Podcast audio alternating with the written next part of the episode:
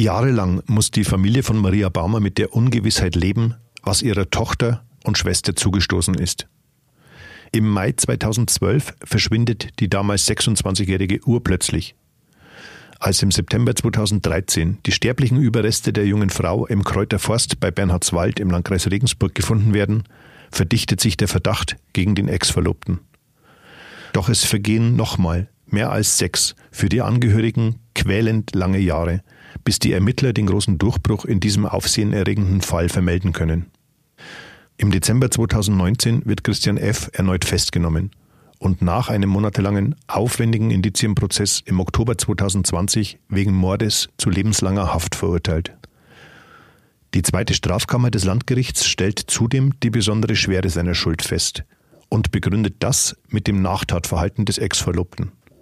Er konstruiert eine Lügengeschichte über Anrufe, inszeniert sich in Aktenzeichen XY ungelöst vor einem Millionenpublikum als der Verlassene, bleibt lange Zeit in engem Kontakt zur Familie seines Opfers.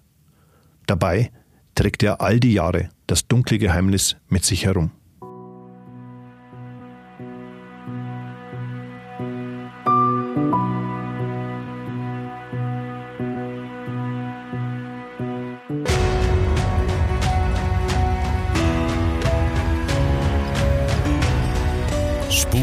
Des Todes. Verbrechen in Ostbayern. Der True Crime Podcast der Mittelbayerischen Zeitung.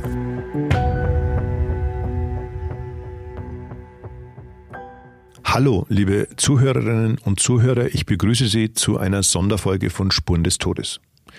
Wir beleuchten hier große Kriminalfälle in Ostbayern, die meist bundesweit Schlagzeilen gemacht haben.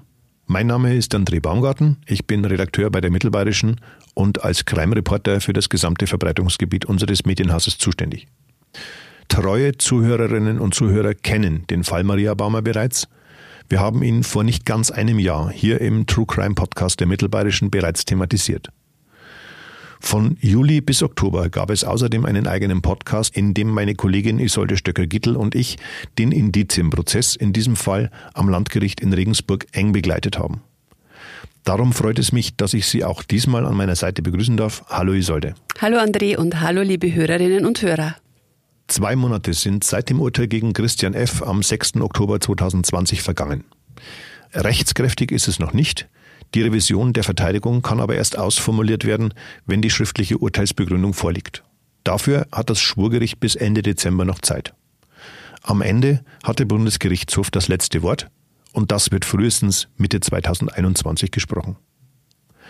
Für die Familie der jungen Frau ist der Prozess auf eine gewisse Art ein Schlusspunkt gewesen. Sie wollen nach mehr als acht quälenden Jahren den Weg zurückfinden in die Normalität und vielleicht irgendwann abschließen können.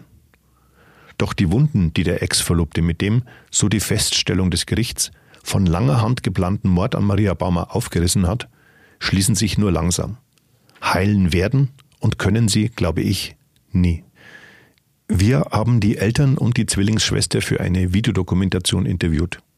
Sie haben uns sehr offen Einblicke in ihr Leben gewährt und erstmals über diese unvorstellbar harte Zeit gesprochen. Die Hoffnung, an die man sich klammert, viele Zwiespalte, die tiefen Zweifel, dass der Mensch, den Maria Baumer liebte, ihr das Leben genommen hat, und die Verzweiflung und Wut, die sich in ihnen breit machte in dieser Zeit. Isolde, wie hast du denn das erlebt? Was waren deine Eindrücke aus diesen Gesprächen?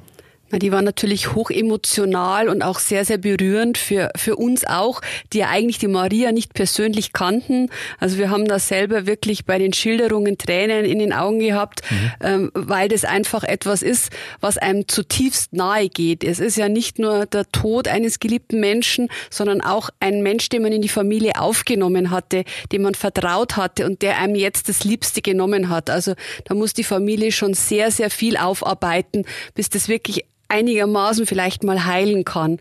Naja, und ähm, es war einfach im Vorfeld immer so, die Familie wollte vor dem Prozess nichts mehr sagen. Sie, sie hatten darum gebeten, ähm, dass die Medien sich zurückhalten, weil sie eben zwar hofften, dass in ihrem Sinne ein Urteil gesprochen wird, aber mhm. sie wussten es nicht. Es war ein Indizienprozess. Es war letztlich am Anfangs offen, ob es tatsächlich für eine ja. Verurteilung reicht. So, und jetzt ist der Prozess rum. Es gibt das Urteil und die Familie sagt, wir konnten im Prozess das, was uns widerfahren ist, nicht so richtig darstellen, weil es natürlich in so einem Prozess auch nicht von Belang ist. Mhm. Es geht um den Angeklagten, es geht um das, was er getan hat, es geht um die Frage, ob er Schuld auf sich geladen hat. Genau. Und wie es der Familie geht, welche Gefühle die durchlaufen müssen, das kommt nicht zur Sprache. Und das war letztlich auch der Grund, warum sie zugestimmt haben in, in diese Interviews und gesagt haben, wir würden gerne auch mal schildern, wie es uns eigentlich damit geht und wie wir jetzt damit zurechtkommen. Und ich denke, es ist ihnen auch wichtig, so für die Maria einfach nochmal etwas zu schaffen, sie den Menschen vorzustellen mhm. ähm, und zu sagen, das war die Maria, das ist das, was wir verloren haben. Das, glaube ich, bedeutet ihnen auch ganz viel. Da stimme ich dir voll und ganz zu. Es waren sehr, sehr emotionale Momente dabei bei diesen Gesprächen. Und ja, auch ich hatte mehr als einmal Tränen in den Augen, als Sie über die schlimmsten Momente gesprochen haben. Was ist dir denn besonders in Erinnerung geblieben? Na, das waren einfach die, die äh, Schilderungen unter anderem von der Barbara Baumer über das Verhältnis zu ihrer Schwester, dass, dass es einfach einen Unterschied macht, ob, ob ich einen Bruder, eine Schwester habe oder eine Zwillingsschwester mhm. habe, weil man jeden Tag seines Lebens sozusagen miteinander verbringt, vom, ja. vom Bauch bis zum, bis zum Tod eines so äh, der mhm. beiden, genau. Und, und es macht einen Unterschied und es gab nie ein Ich, so hat sie es erklärt, sondern immer nur ein Wir. Und sie hat äh, jetzt angefangen, äh, jetzt erstmal für sich alleine zu denken und das zu ändern und zu sagen, jetzt bin nur noch ich, die ja. Schwester kommt nicht wieder. Und das, also solche Momente einfach zu hören ähm, und, und, und äh, aus dem Mund einer Familie zu hören, die acht Jahre geschwiegen hat und acht Jahre mit, mit, mit so einem Kampf umgehen musste, das berührt einen zutiefst. Lange glaubte die Familie von Maria Bammer an die Unschuld oder wollte vielleicht auch daran glauben, weil alles andere für sie womöglich nicht zu ertragen gewesen wäre. Dieses Hin- und Hergerissensein ist, finde ich, so nachvollziehbar und einfach auch nur menschlich. Dazu hören wir uns jetzt mal zwei Ausschnitte von ihrer Mutter und von Zwillingsschwester Barbara an. Ich habe mir es halt einfach nicht erklären können. Aber ich habe auch von Anfang an kein gutes Gefühl gehabt. Ich habe hab immer so das Gespür gehabt, als hätten sie mich an den Haaren. Ich habe das Gefühl gehabt, da stimmt irgendwas nicht. Ich habe mir das wirklich verboten zu denken, dass meine Schwester nicht wiederkommt. Ich habe davon überzeugt sein, dass es irgendwann wieder sehe, sonst hätte ich es nie geschafft. Da haben schon manchmal so die Gedanken gekommen, so jetzt haben wir bloß noch vier Geschwister und das ist natürlich... Ich weiß noch, wie ich das das erste Mal gedacht habe, da bin ich draußen auf der Haustürstaffel gesessen und habe mir gedacht, das darfst du gar nicht denken, wir haben fünf und wir bleiben fünf und das wird nicht anders sein, aber das tut natürlich schon weh. Die Eltern von Maria Baumer waren jeden einzelnen Verhandlungstag im Landgericht dabei. Sie wollten Antworten und endlich Klarheit, was mit ihrem Kind geschehen ist. Bekommen haben sie das nicht. Im Gegenteil, Christian F. schob in seiner Stellungnahme seinem Opfer die Schuld an ihrem Tod zu. Ja, das fand ich ganz, ganz schrecklich, dass also wirklich selbst in diesem Moment noch versucht worden ist, eine, eine Lüge, eine Ausrede zu konstruieren und wieder dem Opfer die Schuld in die Schuhe zu schieben, was er ja letztlich schon die 16 Monate während des Verschwindens getan hatte. Die Familie Baumer schildert ja auch, sie waren selber unsicher, haben sich gedacht, vielleicht ist die Maria wirklich gegangen, war irgendwas in der Familie. Mhm. Das muss man sich ja immer vor Augen führen, was er mit diesen Lügen angerichtet hat. Und dann setzt er sich hin, verfasst noch kurz vor dem Urteil eine Stellungnahme und wieder soll die Maria schuld gewesen sein. Und das hat ihm aber letztlich niemand mehr abgenommen. Der Oberstaatsanwalt Rauscher hat im Prozess von einem pietätlosen Lügenmärchen gesprochen und eben ähm, das auch zu erkennen gegeben, wie verabscheuungswürdig er das Ganze jetzt findet, diese Inszenierung, die da jetzt nochmal kam. Ja. Die Eltern, die Zwillingsschwester und teilweise auch ihre Brüder waren als Nebenkläger im Prozess dabei aus nachvollziehbarem Grund. Auch das wollen wir uns jetzt kurz von Alois Baumer und Marias Mutter selbst anhören. Also unser, unser Bestreben ist nicht Rache, sondern einfach äh, Gerechtigkeit für die Maria und der Wahrheit ein Stück näher kommen. Das ist eben das Schlimme. Ähm, an, an, an diesen Prozessen, dass die Opfer erstmal auf sich alleine gestellt sind und, und die Familien der Opfer, weil das Rechtssystem sieht vor, wenn jemand beschuldigt wird, wird ihm ein Verteidiger zur Seite gestellt. Mhm. Das, das findet ja auch in der Regel sofort statt, wenn jemand bei der Polizei in eine Beschuldigtenvernehmung geholt ja. wird. Und, und damit ähm, hat derjenige jemand an der Seite, der für ihn kämpft, der für ihn das Wort ergreift. Als Opferfamilie hat man ja noch nicht einmal Akteneinsicht. Man weiß gar nicht, genau. was in den Akten steht. Ich muss mir erstmal auf eigene Kosten einen Anwalt nehmen, um überhaupt zu erfahren, was, was denn die Polizei ermittelt hat, was sie denn dem Christian F. in diesem Fall vorgeworfen hat, mhm. um mir ein Bild machen zu können. Und auch jetzt, nachdem ja im Fall Maria Baumer die Ermittlungen für eine gewisse Zeit eingestellt worden waren, war es an der Familie, sich einen Anwalt zu nehmen, um überhaupt das Verfahren wieder in Gang zu bringen. Auch das auf eigene Kosten. Und erst die Nebenklage im Prozess selber wurde dann auch eben mhm. mit staatlichen Mitteln mit unterstützt. Aber das, das ist eine, eine Ungleichheit, wie, also ich empfinde es zumindest als ja. Ungleichheit, weil, weil eine Opferfamilie genauso ein Anrecht darauf hat, zu erfahren, was passiert ist und nicht nur äh, ein Angeklagter das Recht darauf hat, dass er eine gute Verteidigung erhält. Das stimmt.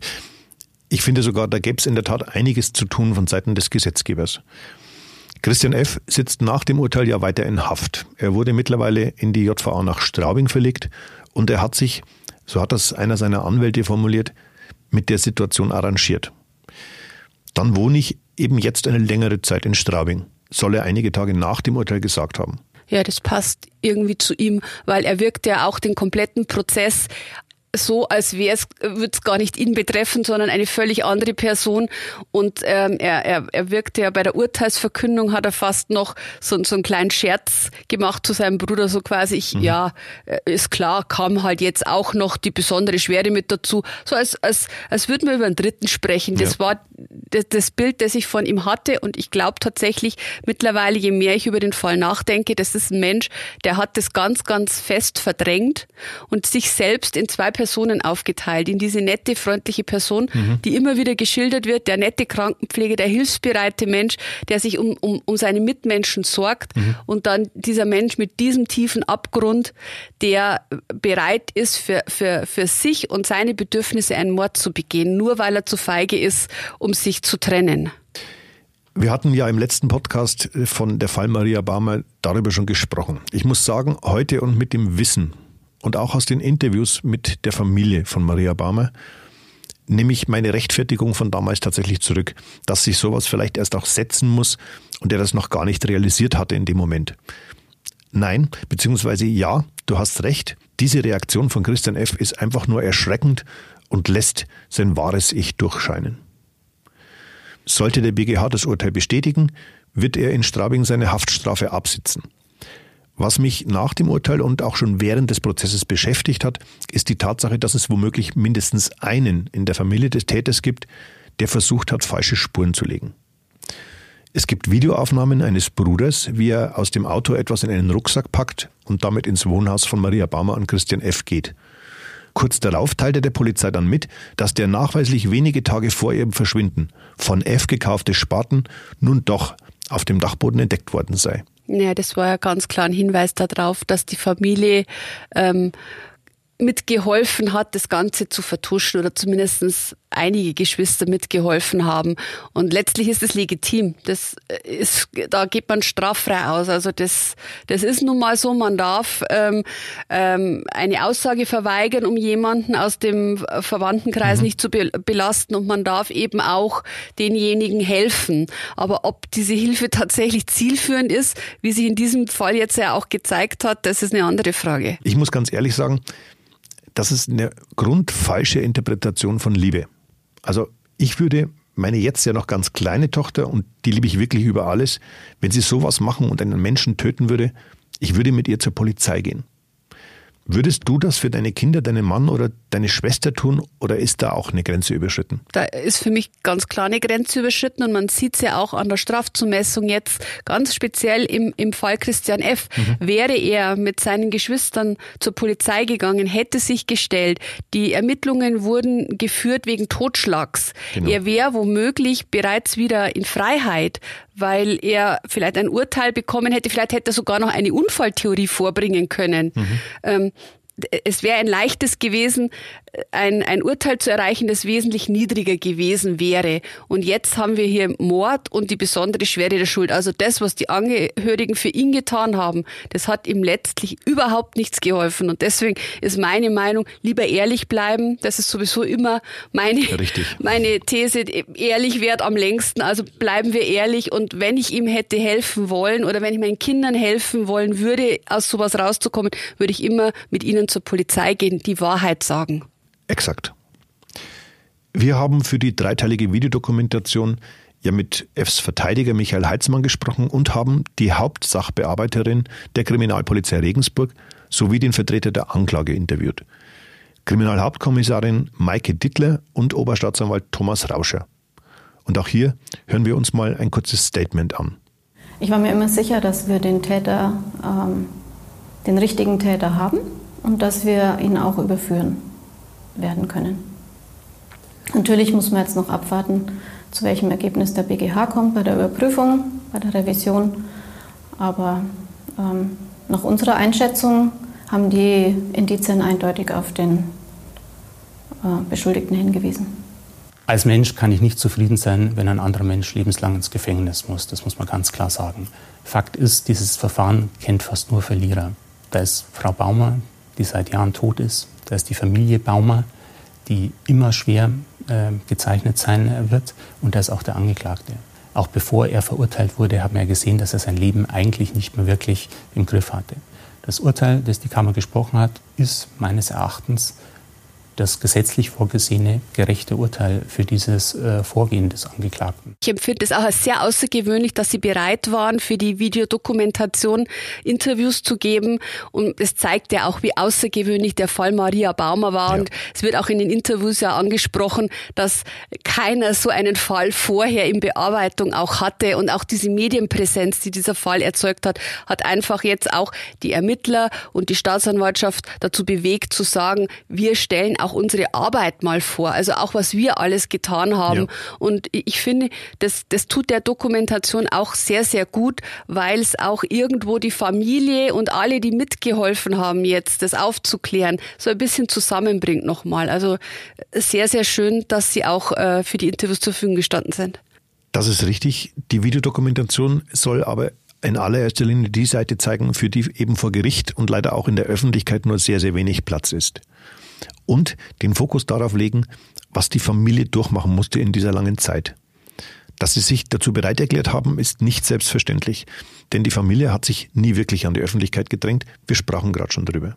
Ganz genau so ist es. Und sie haben ja auch wirklich zu kämpfen gehabt ähm, mit all den Meinungen, die sich in den sozialen Netzwerken über sie gebildet hatten. Das war sicherlich auch der Hauptgrund, warum sie sich nicht zu Wort gemeldet haben, weil egal was sie gesagt haben im Vorfeld, es wurde ihnen ja völlig falsch genau. ausgelegt. Genau. Sie wurden bedrängt, sie wurden, sie wurden äh, tatsächlich auch verbal angegriffen. Also mhm. man kann sich das nicht vorstellen. Es ist auch für mich tatsächlich der erste Fall, wo ich das in dieser Intensität und in dieser Form erlebt erlebt habe. Das ist so, ein, so eine Erscheinung, die gab es vor den sozialen Netzwerken in dieser ja. Form überhaupt nicht. Und, und, und in dem Fall war das mit so einer Wucht, dass man auch verstehen kann, dass die Familie irgendwann gesagt hat, mir wir, ist egal, was wir sagen, es bringt uns ja nichts, weil wir sowieso wieder völlig anders ähm, hingestellt werden. Und das hilft uns jetzt, finde ich, auch bei diesen Interviews. Sie kommen zu Wort, Sie sagen Ihre Meinung und wir stellen es dar. Und ähm, so kann sich jeder jetzt sein eigenes Bild Bild davon machen, was dieser Familie passiert ist.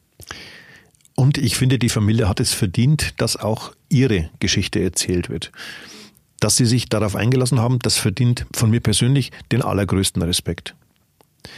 Den ersten Teil der insgesamt dreiteiligen Videodokumentation veröffentlichen wir am Samstag, 5. Dezember auf unserer Internetseite mittelbayerische.de und die Teile 2 und 3 am 8. und 11. Dezember.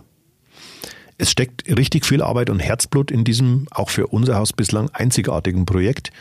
Das Video ist deshalb ein exklusiver Inhalt für M Plus Abonnenten. Wer bislang noch kein Abonnent ist, findet aber passende Angebote auf unserem Nachrichtenportal.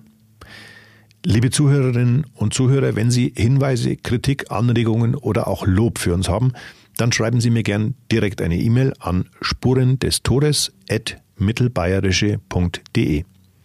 Und wenn Ihnen gefällt, was wir hier machen, hinterlassen Sie im Player Ihres Vertrauens gerne eine Bewertung oder empfehlen Sie uns Freunden und Bekannten.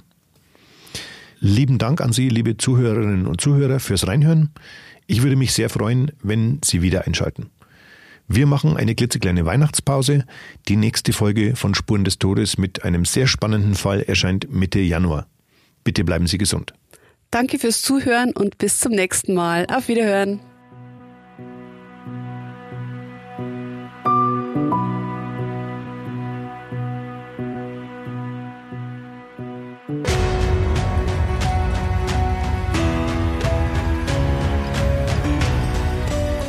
Spuren des Todes. Verbrechen in Ostbayern. Der True Crime Podcast der Mittelbayerischen Zeitung.